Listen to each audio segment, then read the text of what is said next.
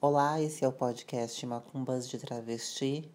Sou Castiel Vitorino Brasileiro e hoje iremos conversar com Isaac Cândido, que é um amigo de alguns anos e estou super feliz com esse encontro que anunciamos aqui, pois percebo e acredito que em nosso encontro há conexão de temporalidades, né, que o Ocidente separa, passado, presente e futuro. Aqui todas elas coexistem e nisso e por conta disso a gente consegue acessar, né, justamente tantos outros encontros feitos por nossos ancestrais que possibilitaram que nós hoje estivéssemos aqui, dizendo sobre eles, sobre nós e sobre aqueles e aquelas que ainda estão por vir.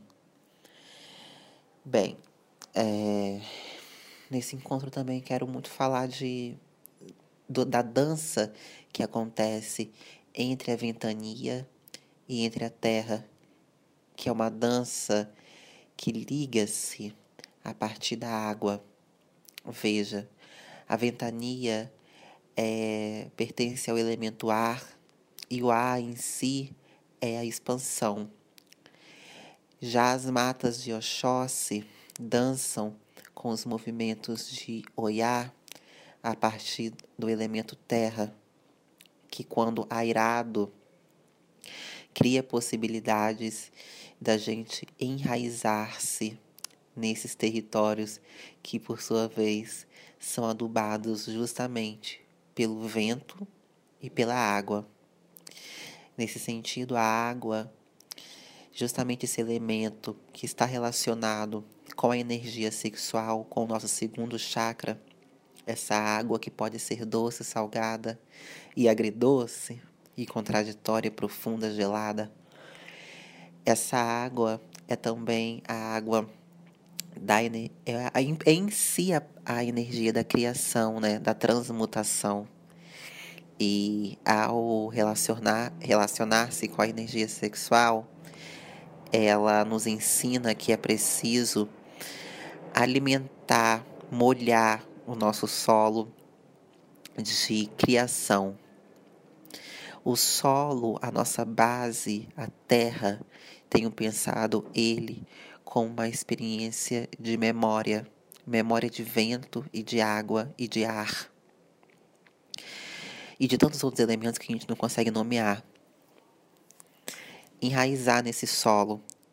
Como construir um solo fértil bastante, sendo esse solo nosso próprio corpo, e fazer de nós também uma raiz capaz de enraizarmos em nós mesmas e mesmos. É, digo isso porque Isá é filho de Yansan com Oxóssi e afilhado de Iemanjá com Ogum. E percebo aí um equilíbrio entre os quatro elementos naturais, né? E além do equilíbrio, uma coragem. Então, hoje quero dizer sobre coragem, sobre equilíbrio, sobre memória e construir talvez novas memórias a respeito de nossa sexualidade para para serem cultuadas em nossos rituais de sagrado feminino de merda, em nossos rituais umbandistas, é, enfim, rituais e reuniões e egrégoras que estão comprometidas com a construção de uma outra ancestralidade para nós, pessoas trans e travestis, negras e indígenas. Seja bem-vindo, Isa. Estou super feliz, como já disse, e espero que esse encontro nos faça lembrar daquilo que esquecemos. Vamos que vamos, vamos que vamos. Beijos. Diz aí, apresente-se.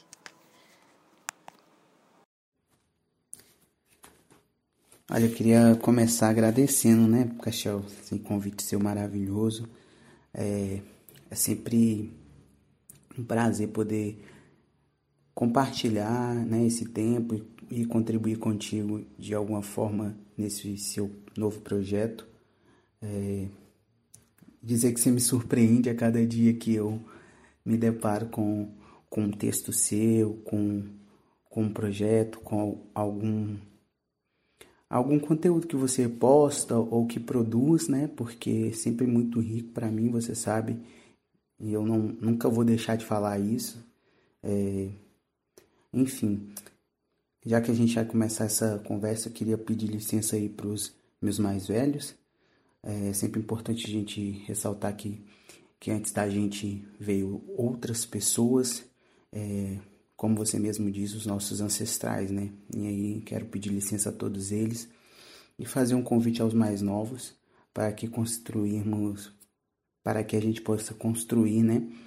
Esse espaço de, da melhor forma possível, é, sempre pensando que, que isso seja potência, né? Para o nosso florescer. Então, é, para me apresentar, cara, não tem como falar que eu sou filho de mulheres negras extremamente fortes. Sou filho de Dona Elizabeth, né? Sou filho também de Olivia e também tenho muito orgulho de dizer que sou filho de santo de Enio Gonçalves. É, cara, quando você para assim, quando eu parei para escutar o que você estava falando, né? Porque às vezes a gente é, escuta e às vezes a gente ouve e às vezes a gente faz um ou outro. Mas quando você para para escutar, ouvir, refletir sobre aquilo que você falou, é, principalmente ligado é, aos meus aos meus orixás, guias, né? É, eu fico pensando, caraca, que reflexão e, e como uma leitura em cima dos meus guias fala tanto sobre mim e sobre quem eu posso ser, né? Porque falar sobre equilíbrio, sobre equilíbrio que Yansan, Oxóssi, Ogum e Iemanjá trazem, assim, é, pensando nessa energia enquanto forças da natureza. E ao mesmo tempo pensando quanto a potência que isso tem para dentro da gente, né, enquanto ser humano, é, enquanto indivíduo, assim. É, e eu sou muito grato, assim, é, quando me foi feito o jogo, eu fiquei muito feliz por, por ter pai, por ter mãe, por ter padrinhos, e eu acredito que devem ter diversas formas de se fazer isso. O candomblé tem as suas, é, as outras umbandas, né? tem as deles, enfim, mas eu fico muito feliz de como foi feito para mim dessa forma e eu aceitei todos eles e tenho, tenho tentado ter zelo com todos eles da melhor forma possível, assim. Tenho um carinho muito grande por todos os orixás, na verdade. É, a minha Umbanda é uma Umbanda é, que cultua muitos orixás, né? A gente acredita em todos os guias, mas os orixás, os orixás estão sempre presentes nos nossos, nos nossos rituais, assim. Enfim, então, para dizer sobre mim é basicamente isso, né? Sou, sou negro, sou um transexual, sou um homem transexual e, e eu sou um bandista. É, também estou, sou cineasta e, enfim, estamos aí para construir, é, tentar construir, desconstruindo e, enfim, tentar é, produzir de alguma forma algo que faça sentido para nós, enquanto indivíduo e enquanto coletivo, né? Então, Isa, você também sendo de Umbanda, assim como eu, inclusive seu terreiro de extrema importância para minha história, porque foi ali, é, numa gira, numa festa de Exu, na qual eu visitei, onde eu tive minhas primeiras é, experiências, de, uma das primeiras experiências de incorporação de Pombagira. E foi linda porque eu tive um reencontro com essa vida que já me acompanha há um bom tempo. Só que ali eu pude lembrar, né, dessa, dessa nossa longa trajetória que eu tinha esquecido. Enfim. E ali também foi um momento de importância porque um dos Exus acabou, um Exu, Exu Caveira, na verdade, acredito eu. É, ele me disse assim, segurando a minha mão, falou, ó, cuide do seu povo. E isso foi uma uma chamada para entrar para a egrégora na qual faço parte, né, até hoje, para o terreiro. E, bem, cuidar, essa experiência de cuidar, tem aprendido cotidianamente que é uma experiência de respeito e de é, negociação, de malandragem, de inteligência, a própria experiência de cura, né? E na Umbanda compreendemos que esse cuidar do orixá e cuidar do, da, das entidades que nos acompanham é justamente acolher a contrariedade que compõe essas existências que cultuamos. E aí, assim, veja, é, a contrariedade de produzir saúde no outro, estando a todo momento lembrando de uma experiência de adoecimento. Isso é uma, é uma capacidade que essas entidades têm de desenvolver esse processo de cura. É uma capacidade que a gente não vai ter porque a gente está encarnado e tem vários limites cognitivos, emocionais, enfim. A gente vai produzir essa, essa negociação, essa malandragem de outras formas. É, e aí eu queria conversar com você sobre a sua malandragem de permanecer em, em uma tradição que de algum modo pode estar te, te violentando, seja porque você é negro ou porque você é trans. Um, e assim, como permanecer, como usar dessas desses processos de violência, de adoecimento de um modo que é, faça a gente evoluir espiritualmente, onde às vezes a evolução é justamente abandonar a casa, né? Sei que a sua, na sua casa você é respeitado como homem, mas sou desconfiada e compreendo que os terreiros brasileiros eles, são eles foram construídos e são construídos dentro de uma nação que é colonial. Então, assim, é, a, os desejos e as ferramentas racistas e transfóbicas estão lá, né? E aí cabe da gente negociar quando a gente quer permanecer e como permanecer, qual o limite para nós, qual o limite do outro, enfim. E aí eu queria te perguntar sobre isso, assim, sobre como que você negocia o seu adoecimento lá dentro para fazer dessas negociações é, ferramentas de produção de cura, de acolhida, não só para você, mas também para todas aquelas pessoas que compõem a egrégora com você, né? Porque é isso, você só consegue permanecer no, no terreiro se a egrégora, é, ou seja, a coletividade, os seus irmãos, permitem que você continue. E aí não estou dizendo apenas de é, Isaac, Axel, sim, pode vir. Não é isso, não é apenas isso. Mas é uma relação muito complexa que envolve é, energia, enfim. Que o grupo precisa estar disposto a isso para te acolher. Então, queria ouvir de você como que tem sido viver é, em seu terreiro sendo um homem trans negro, onde não só a transfobia perpassa, mas também o racismo, né? Então, Castiel, que bom saber, cara, dessa, dessa sua experiência que você teve lá no terreiro, qual faz parte, que bacana, sério mesmo, não sabia dessa história não. Então, pergunta complexa essa que você fez, né? Porque acho que é bem complexo falar sobre relação, relacionamentos, né, com as pessoas é, sem falar sobre as nossas subjetividades. E eu sei que você perguntou isso, é, querendo, de certa forma, aprofundar mesmo na história, na minha história. E, e é isso, assim, não dá para falar sobre, sobre relacionamento com outras pessoas, sendo negro, sendo transexual, é, sendo humanista, sem falar da minha história, né? É, eu vim de, do interior de Minas Gerais, é, de, uma, de uma comunidade que é tradicional, religiosa tradicional, né, que evangélica, e, e lá é, eu aprendi muita coisa, assim, aprendi de todas as coisas que eu aprendi, eu aprendi que eu era um ser espiritual, assim, independente de religião. É claro que isso eu fui chegar à compreensão depois, mas é, foi lá onde eu dei os meus primeiros passos em relação a me entender enquanto um ser espiritual. Né? Um ser que pensa que espiritualidade é você, mas que está para além de você, que está na, que tá no, na criação, é, colocar assim, uma criação divina, nas energias espirituais, que também está nas energias das folhas e tudo mais. É claro que isso eu fui, fui estou aprendendo ainda, né? É, mas foi extremamente importante passar por aquele lugar, aquele lugar onde eu encontrei o racismo.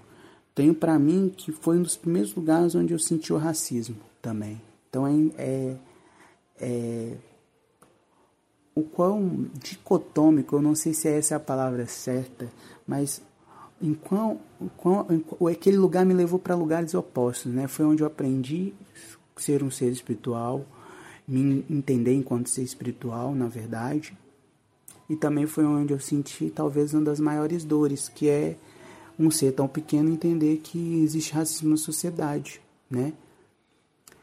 E aí a partir disso, quando eu cresço, ainda dentro daquele lugar, é, quando eu estou lá para meus 14, 15 anos, eu percebo que não dava mais para lidar com o racismo da forma onde, como ele era apresentado naquele lugar. Assim. Na verdade, eu acho que o racismo não dá para lidar, né? A gente não consegue lidar com ele. A gente busca as estratégias de sobrevivência. E foi quando eu saí daquele espaço. E, e aí me vi sem nenhum espaço para exercitar, vamos assim dizer, a minha espiritualidade.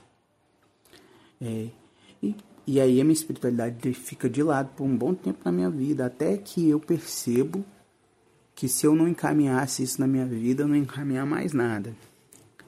E aí foi quando eu tive a, a, aquela luz espiritual, aquela a divindade mesmo de Oxalá, aquela paz que, que manda a gente e, e eu penso, cara, vou buscar um lugar para mim onde dialoga com a minha negritude, saca?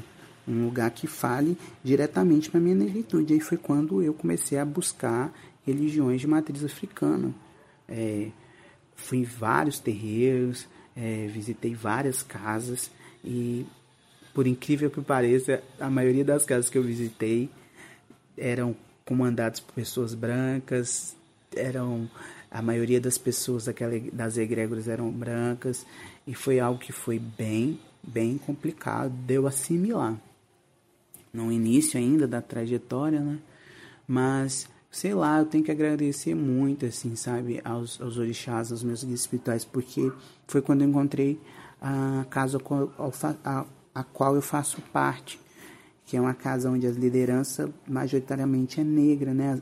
A liderança é negra, o, a corrente majoritariamente é negra, então me senti muito à vontade junto à minha negritude, sabe, ali dentro, muito, muito à vontade mesmo. É, só que aí, quando eu enquanto essa casa, eu estava vivendo meu processo de transição, cara. E aí foi, o, foi aquela questão, me identifiquei super minha negritude.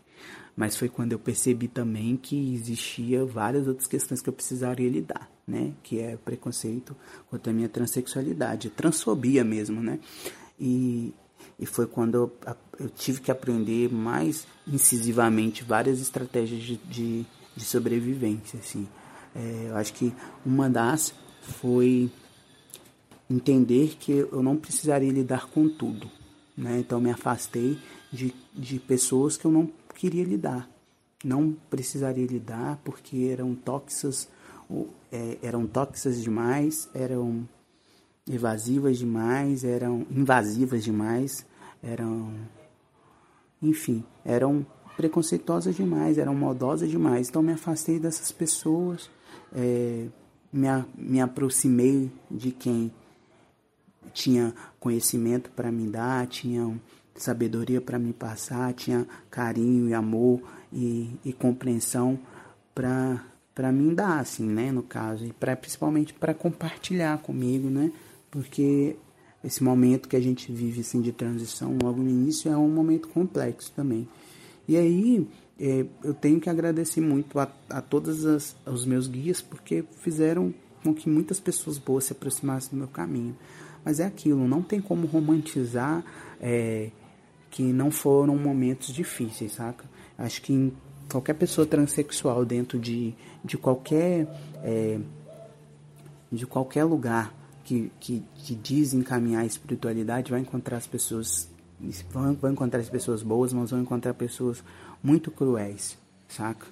E aí acho que é um exercício que a gente tem que ter é, de resiliência e um exercício que a gente tem que, de, tem que ter que é de exercitar nossa sagacidade, como você bem colocou, exercitar essa malandragem que nos é dada por nossos guias espirituais. E é uma malandragem de entender que nem todo lugar é para você, que nem todas as pessoas são para ser seus amigos, nem todas as pessoas é para estar do teu lado, nem todas as pessoas é para você contar da sua vida, nem todas as pessoas é para é, são pessoas que vão ser seus conselheiros e são pessoas que vão ser seus amigos.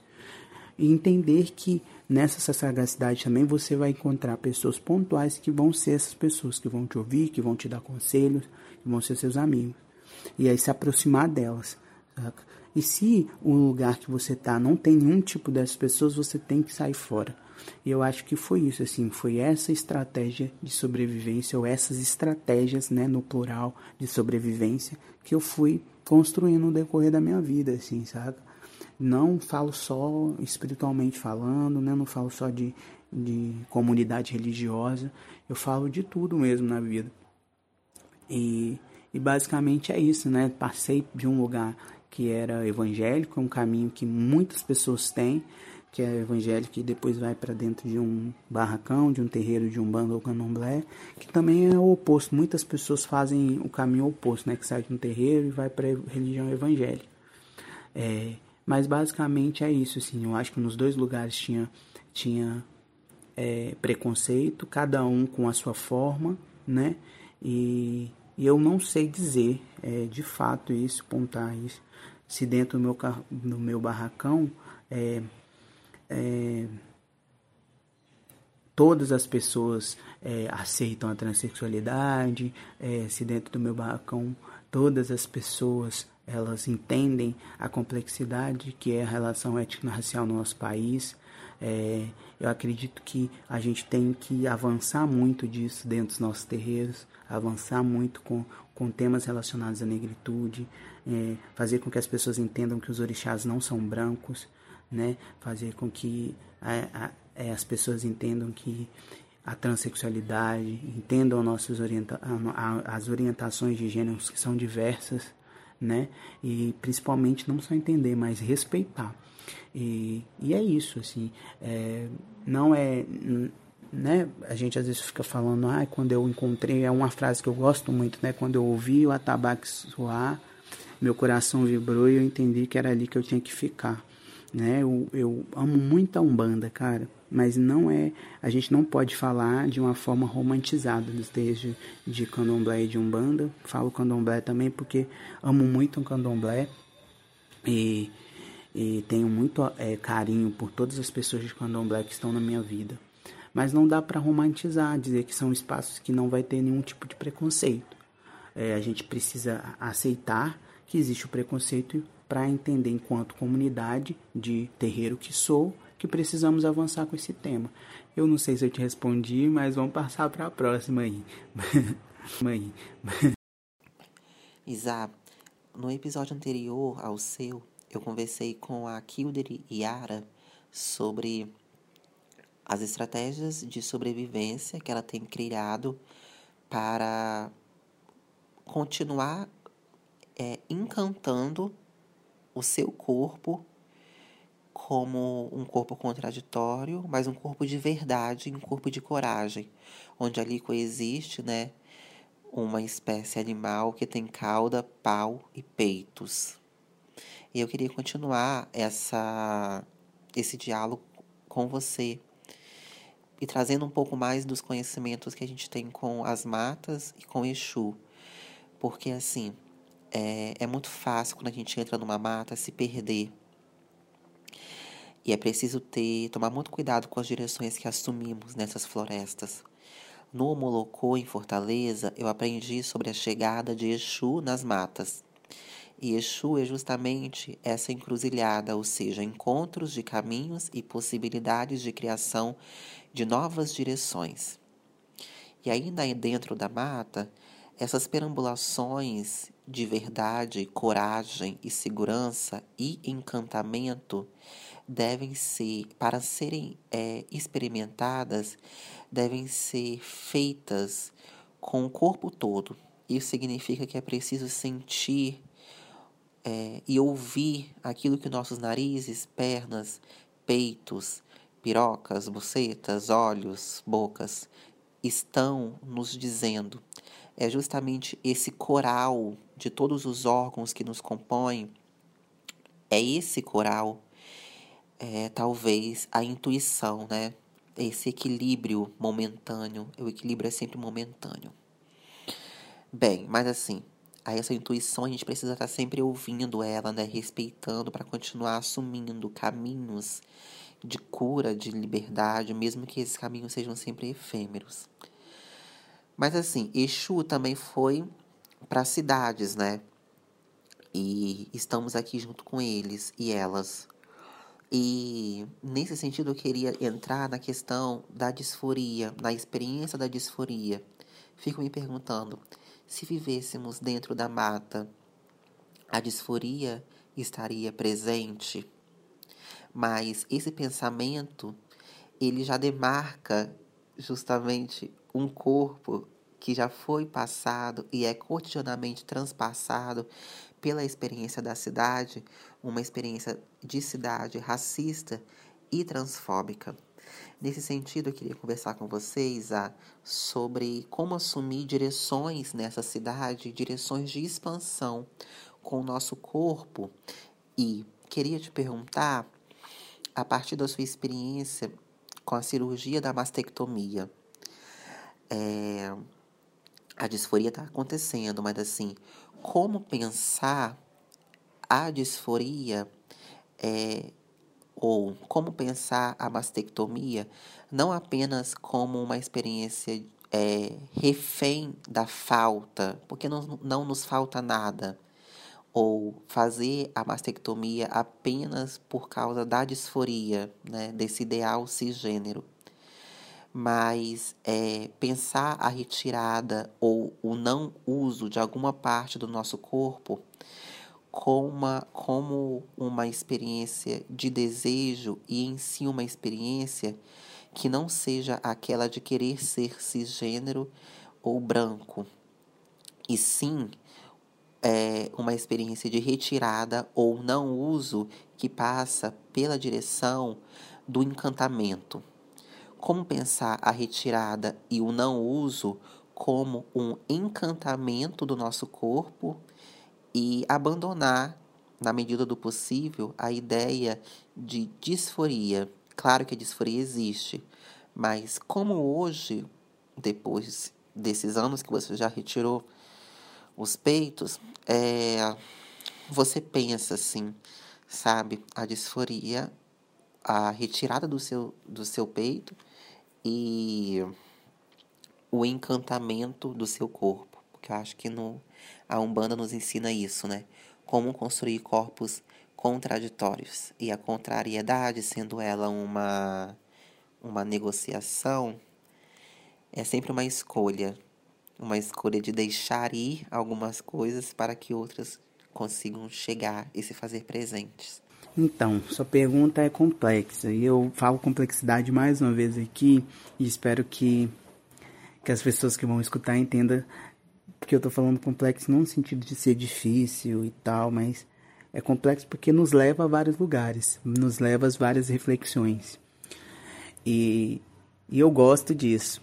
É, então, assim, para me tentar responder essa questão, eu gosto sempre de pontuar assim para as pessoas quando falo de disforia, né, que a disforia ela está para todas as pessoas, sejam elas cisgêneras, transgêneras, transexuais, sejam elas quem for. Todos nós temos disforias. Alguns têm porque meu nariz é assim, ah, eu tenho uma eu tenho uma gordurinha mais aqui no culote, ou então ah, eu sou magro demais, ou isso aquilo outro, ah, eu gostaria de ser assim, assim assado. Todos têm algum tipo de disforia. E aí a transexualidade tem a disforia de gênero, né? A transgeneridade tem a disforia de gênero. E, e isso não é menos ou mais é, invasivo que, né, que, que as outras disforias. É, é, algo que é inerente ao ser humano, a disforia. Eu gosto de pontuar assim. É claro que eu gosto de, de lembrar também as pessoas que eu não sou estudioso é, da área, né? Eu sou, eu sou uma pessoa transexual que conversa sobre transexualidade, que conversa sobre espiritualidade, que conversa sobre é, tudo aquilo que perpassa a minha subjetividade.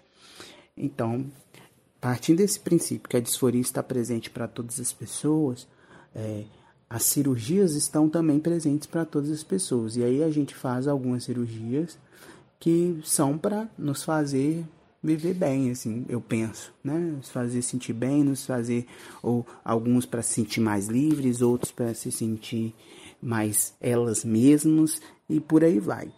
É, e aí pensando nessa, nessa, nessas cirurgias como possibilidade de, de, de mudança, eu, fico, eu, eu tento lembrar muito, na verdade, tento não, a sua, a sua pergunta me fez lembrar, né? E trazer essa, essa junção da pergunta aquilo que me, me trouxe na mente, que é o Zitan Jansan. E Ansan, ela, o, a maioria dos itãs dela tem a ver com alguma transmutação, alguma mudança. E todas essas mudanças, elas, veio, elas vieram com o aprendizado para Ansan ou ela ensinando a outras pessoas, né? Então, quando ela está é, estar como búfalo, ela está ensinando para outras pessoas alguma coisa e ao mesmo tempo passando por um processo que é dela, né? De tentar é, trabalhar é, a sua defesa. E também tem a questão de Ansan com Oxum, é, quando Oxum é, salvo Yansan em, em determinado momento, e quem foi de Axé vai lembrar desse Tan e tudo mais. E eu não vou me aprofundar em Tan nenhum aqui, porque acredito que as religiões são de segredo e eu não gosto de ficar refletindo muito sobre isso, mas quem quiser pesquisar também vai, pode ser que ache em algum lugar. Mas basicamente é, tem também a relação de, de Oxum com, com Yansan, que, que Yansan vira uma borboleta. E aí está é, sempre presente nisso na vida de, de Ansan essas transmutações como potência, potência de aprendizado, né? como uma estratégia de sobrevivência. Então, é, além de, de Exu que você trouxe para a nossa conversa, é, o Exu de caminho, de mudança, é, de possibilidade de mudança e tudo mais, eu penso muito em Ansan, é, principalmente com as minhas mudanças. Assim que foram estratégias de, de sobrevivência, foram é, aprendizados inúmeros é, e tudo mais. É claro, assim, eu acredito assim, que é, é também é, é, ruim quando as pessoas colocam tudo no mesmo balaio, né? Tipo, é, fulano é transexual, fez uma cirurgia de, de mastectomia porque é isso. É, porque ele precisa ter a passibilidade e aí ele fez e acabou. Ou então fulano fez a cirurgia porque é isso, é, precisava se sentir mais livre e acabou. Eu acredito que não é assim, né? Eu penso que eu tenho, tive as minhas, as minhas demandas com a minha cirurgia é, e, e o outro cara trans teve as dele e por aí vai.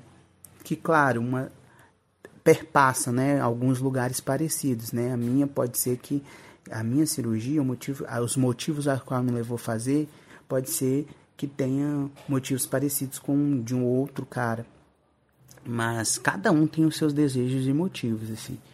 E, e aí essa pergunta é, é extremamente complexa, mas ao mesmo tempo, para mim, ela, ela, se, ela está ligada diretamente à individualidade do ser, que é algo que eu acho que não tem que muito ser questionado.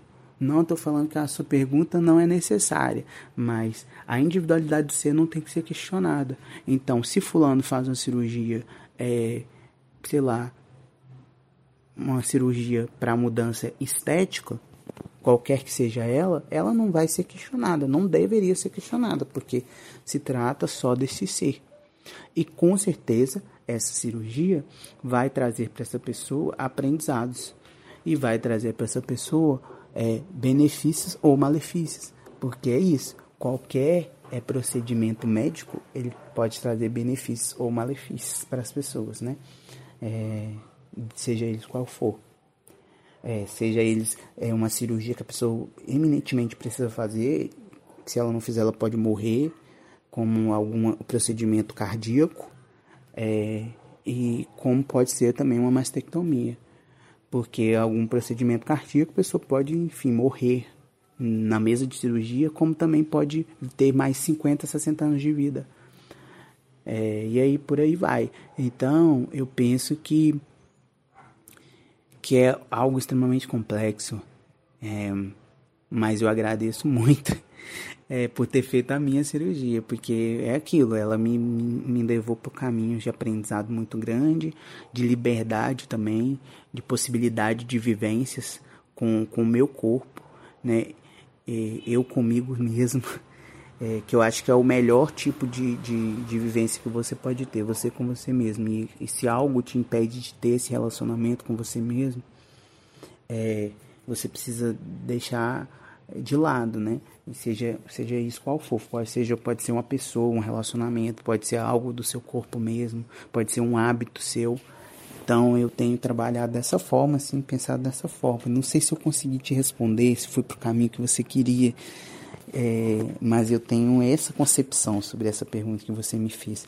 Gostei muito das leituras que você fez sobre Exu, é, que né, Exu estava dando caminho para dentro da mata, porque e aí a gente fala, eu acho que de, do orixá, né? Porque é bom que as pessoas entendam orixá Exu e entidade Exu. Mas o orixá Exu dava caminho nas matas e, e hoje Exu também está nos caminhos, né? Assaltados, nas encruzilhadas assaltadas. É, que também não deixa de nos fazer perder, né? Então é importante lembrar disso.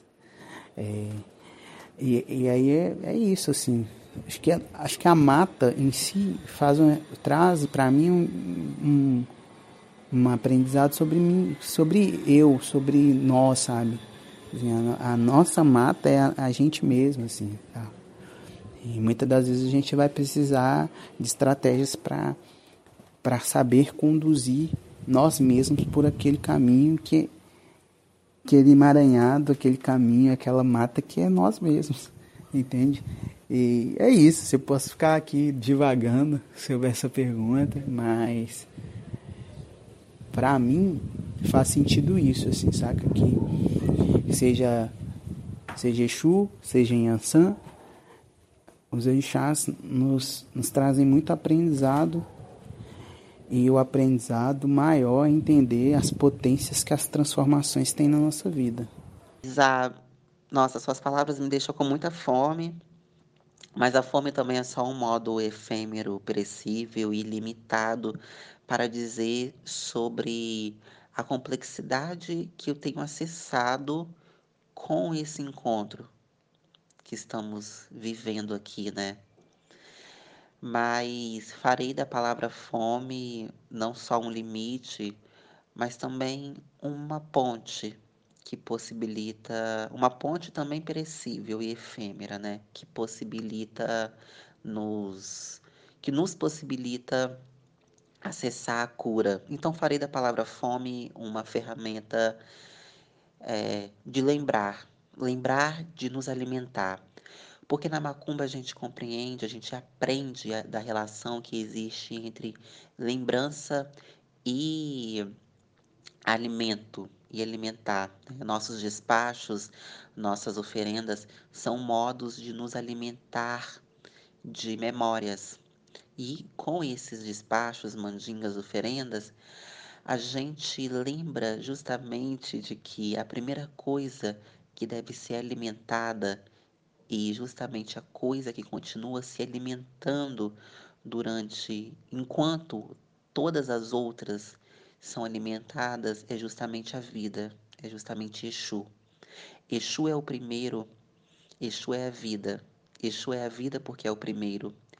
E Exu é algo que se que conecta aos outros, e aí digo outros orixás, outras entidades, justamente porque Exu é a vida. Enquanto orixá, Exu é a vida, enquanto entidade, Exu é justamente as, as diferentes possibilidades de expressão que essas vidas, é, que essa vida, que esse fluxo vital, que esse acontecimento vital possui. Então temos Exus malandros, Exus caboclos, Exus pombagiras, é, Exus tranca-ruas, Exus caveiras e por aí vai. Mas então eu quero dizer novamente de daquilo que a gente começou conversando, né? De quando Exu encontra a mata. Quero finalizar, né, nosso encontro com esse com esse encontro. Finalizar nosso encontro anunciando outro encontro, que é quando Exu encontra a mata, quando Exu se faz na mata. É, porque, Isa, aí eu trago um, outra memória para esse encontro, uma memória que vai nos alimentar, né? Que é a memória de quando a gente se encontrou no projeto Corpo Flow. O projeto Corpo Flow, ele surge em 2017 ou 2016? Ai, não me lembro agora. Mas eu sei que foi em 2016 que eu comecei a minha série Corpo Flow, que acontece até hoje, que é uma série de fotografia e de textos. E você produz, né, cria o projeto audiovisual de dizer sobre o espectro das bichas pretas. E aí, naquele momento, eu participo porque eu me identificava como no gênero, né? Fazia da bicha preta um gênero. E no primeiro episódio eu falo da relação entre gênero, raça e corpo flor. E para minha surpresa, vocês escolhem nomear também a série toda, né, que a gente entrevista outras gatas, outras bichas pretas também de corpo flor. Mas no primeiro episódio, lembro, eu estava assistindo ele agora há pouco. É, lembro de eu dizendo sobre as perambulações que faço, que fazia entre os limites coloniais mesmo, né, do gênero, dessa polaridade feminina e masculina. Mas já me já reivindicando a feminilidade como uma ferramenta. É, hoje faço outras perambulações, perambulações não só de polaridades, mas perambulações de encruzilhada. Hoje sou uma travesti, mais uma travesti feiticeira, né? Então, estou é, aí acessando outras, outras possibilidades de perambulações que me fazem justamente acessar o processo de cura com essa complexidade. E também lembro, Isaac, naquele momento você me diz, você me escreve uma carta e nessa carta tem um fragmento da Rosa Luz, né, de uma de uma frase da Rosa Luz. A Rosa Luz é uma artista também travesti e negra, e eu trago ela porque a Rosa Luz, ela está vivendo uma perseguição muito forte, né, agora, dos bolsomínios, por conta de uma, um trabalho de arte que ela fez contra o Bolsonaro, mas não só contra o Bolsonaro, mas contra toda a política de morte que organiza a nação brasileira, não só nesse momento, inclusive, mas durante todo o todos os séculos que compõem é, a colonização desse território. E aí, por conta disso, a Rosa Luiz teve que se fazer, teve que se afastar das redes sociais, né? Se afastar dos holofotes, se afastar das, da visibilidade, da luz, da luz que produz, que o capitalismo produz com as redes sociais entrar numa penumbra talvez tenha, tenha, tenha sido este é, o movimento que Rosa Luz tenha vivenciado, re, entrar numa penumbra, entrar numa, numa escuridão. E estamos, inclusive, na lua minguante, né? Então, também estamos entrando nessa, nessa escuridão. Uh, e eu lembro disso tudo, assim, eu trago isso tudo, essa, essas memórias, porque eu queria muito te ouvir sobre como tem sido para você entrar na mata e viver a mata. Como fazer da escuridão, como fazer do breu outra um modo de, de cura, onde esse território já não nos assusta a possibilidade de se perder. Porque o que acessamos ali são modos de viver, modos de expressar que a colonialidade, que a cisgeneridade, o racismo, a transfobia não nos possibilita. Como fazer da mata justamente uma essa experiência existencial assim, né, de de encontro com nós mesmas e nós mesmos. E aí, é, para isso a gente precisa construir outros olhos, outras, outros pés, outras sensibilidades. Então, é, queria te ouvir sobre isso, sobre esse corpo encantado, vivendo a mata. Como tem sido para você?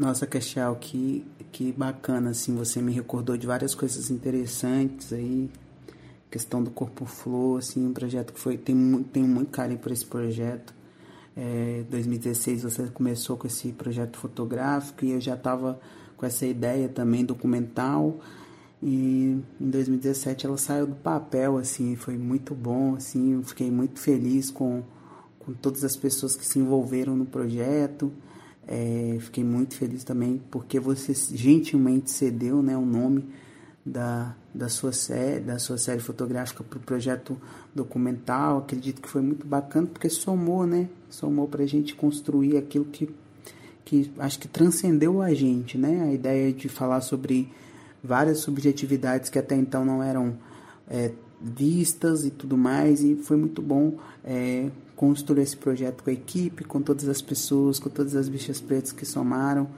É, foi muito, muito, muito gostoso.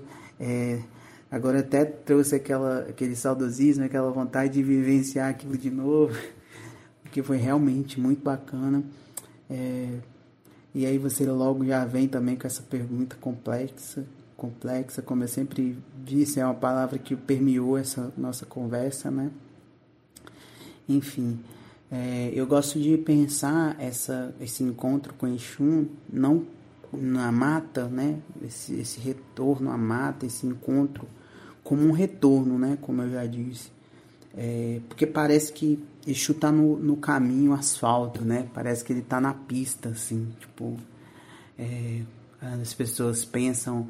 É, nós mesmos, né? De, de, de um bando, de candomblé, pensa em Exu, a gente pensa num, num uma, uma deidade que de comunicação, assim, né? De, que, que é o primeiro a ser saudado, que, o primeiro que come. E aí eu fico pensando nessa, nessa ideia, assim, de, de ser o primeiro a ser recordado, né?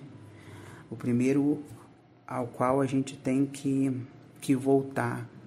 E aí esse, esse voltar é um retorno mesmo, né? Assim, esses dias eu tenho escutado uma música é, que o nome dela é, é a introdução de um CD de, de rap que é, fala é necessário voltar ao começo, que quando não sabe para onde ir tem que voltar para o começo.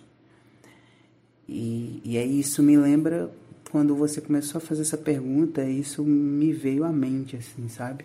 Que esse encontro com Exu na mata é o começo, esse escuro é o começo. É, e aí é esse não ter o medo, né? É, se você não sabe para onde ir, você volta lá no começo, você entra para dentro de si ou para dentro da mata, que também é dentro de si, e encontra com aquele orixá que dá o começo, que dá o sentido para você retornar a encaminhar as coisas sua vida. Assim, eu penso que a gente tem vivido né, num momento extremamente propício para se debruçar é, em cima desse, desse encontro, saca? Que encontrar, para mim, Exu é encontrar com comigo mesmo, assim. É, e pensar nessa, nessa reflexão para além de mim também, né? É comigo e para além de mim. É, enfim, eu acho, acredito que esse é um lugar muito especial que, que as pessoas precisam descobrir dentro delas. Eu acredito que eu estou nesse caminho de, de busca, de, de descobrimento e, e, e me sinto me sinto agradecido por, por confiar, assim, por confiar e acreditar nesse orixá, saca? E eu acredito que é isso, assim, saca? Obrigado mesmo, assim, por, por participar desse, dessa conversa com você, porque é sempre bom trocar ideia contigo, porque me tira do meu lugar de conforto, se é que existe um lugar de conforto, mas me tira desse lugar para construir ideias, para pensar em possibilidades é, e, e, refletir sobre o caminho a qual estou percorrendo e, enfim o caminho e, e, projetar outros caminhos também, né? Outros planos, outras ideias e por que não também desconstruir ideias que tenho e construir outras. E é isso, assim, obrigado de novo por esse encontro que você propôs. Estou é, super feliz e espero que você tenha curtido também, que a gente possa trocar mais ideia num, num futuro próximo. Tá bom, querida? Até mais.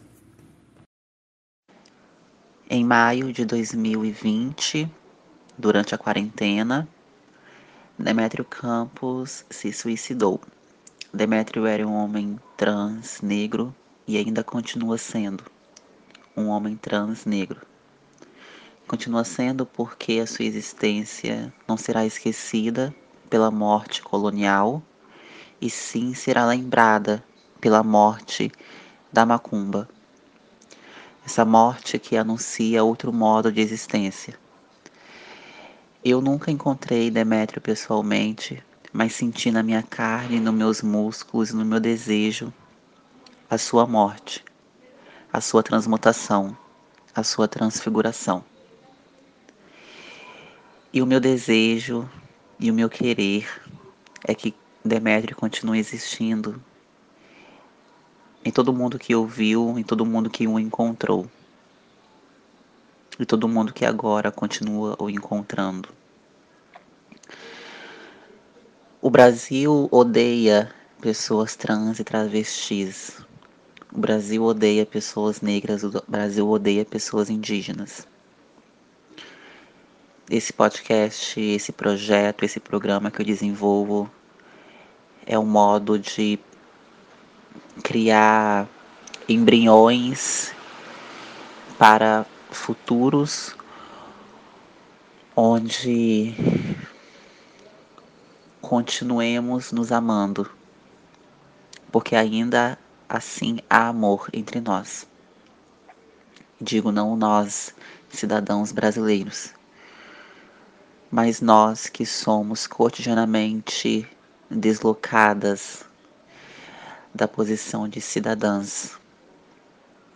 Então acredito num futuro onde nós, pessoas trans e travestis, e negras, indígenas, pessoas racializadas, pessoas dissidentes de gênero, possam continuar existindo, mas não continuar existindo nessa precariedade, nessa matança. Mas um existir de deleites, de fuga, de descansos, um existir de descanso, onde a gente possa descansar. Bem, é um futuro muito distante e o futuro é o agora. Então que agora podemos descansar. Que descanse em paz, Demétrio Campos. Esse podcast foi criado antes, durante e enquanto você continua vivo. Todo meu amor, Castiel. Isa.